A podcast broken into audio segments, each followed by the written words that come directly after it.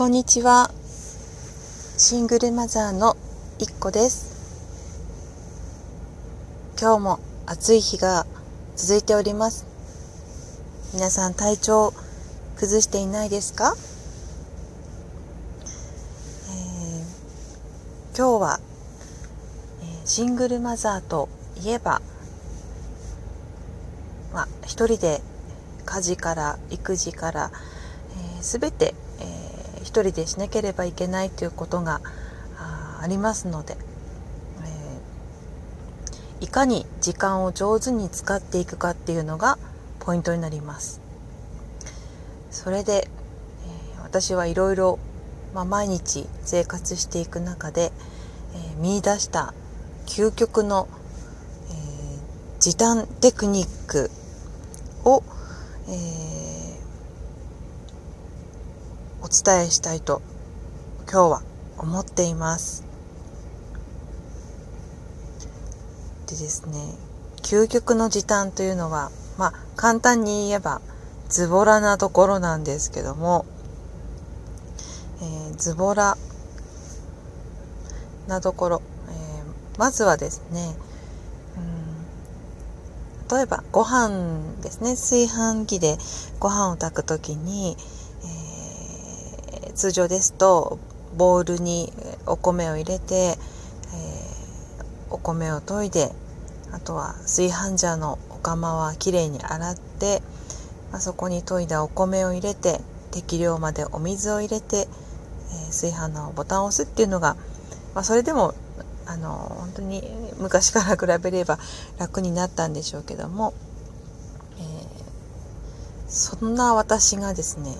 そこにそれですら面倒くさいなと思ったり時間が足りないなって思ったりしたことがあってですね。思い切って炊飯器のお釜とお米を洗わないで、えー、ご飯を炊いたことがあります。するとですねなんと普通のご飯が炊けるんです。お釜もまあご飯しか炊いていないのであの取り残った少しご飯粒はありましたけども、まあ、それもいい塩梅に混ざってですね、えー、もう普通なんですね。で例えば2回に1回その1回目は洗わないで使って、えー、で2回目ご飯がなくなった時点で洗うとか定した時も、えー、まあ少しこう、えー、こびりついた分というか洗うのが大変になるのかなと思ってもいたんですけどもそれもですね全然気にならないくらいいつものように洗えるんでした。なので、えー、もっとズボラなことをしようと思い、えー、2回3回と繰り返したこともありました。それでも、えー、全然普通なんです。素晴らしいですね。と自分で 自分を褒めていました。まああとはそんなところが要所要所あの家事の中で、えー、できるところがあるのでいかにまあ多少汚れていてもっていうところでは、えー、まあ、命の命に別状がないようなところでやっていますので意外と完璧じゃなくてもというか毎回洗わなきゃいけないとかそういう自分の中での決まり事があったんですけどもそれもまあ少し取っ払うことができてうんなんかいかにその楽できるかっていうかはい。あのまあ一般的に見るとあの非常に「わなんだこいつ」なんて思われそうなんですけども。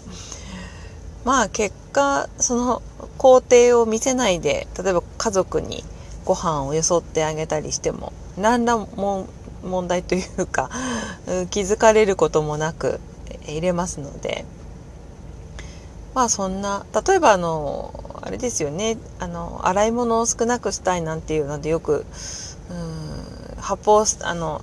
トレーの上にお肉があってそこの上で味をつけて、えー、そのままフライパンに入れてってなるとボウルを洗う手間が省けるとかそういうのよくありますよね。そういうな感覚でいかに洗い物を減らすか手間を減らすかってやっていくと意外とあ意外とこうしっかりしなくてもいいんですよね。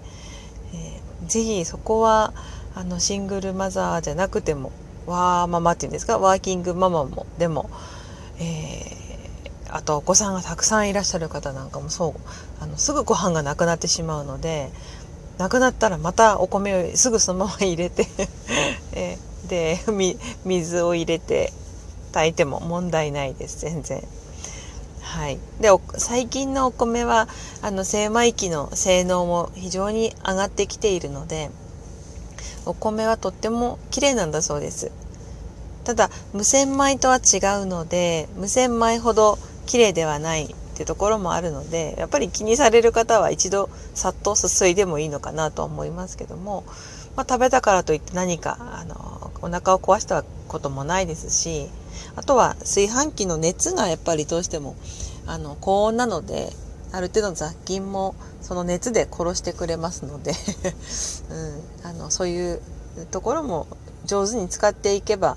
非常に家事って楽になるかと思います。まあ、結婚してた頃はおかずを3品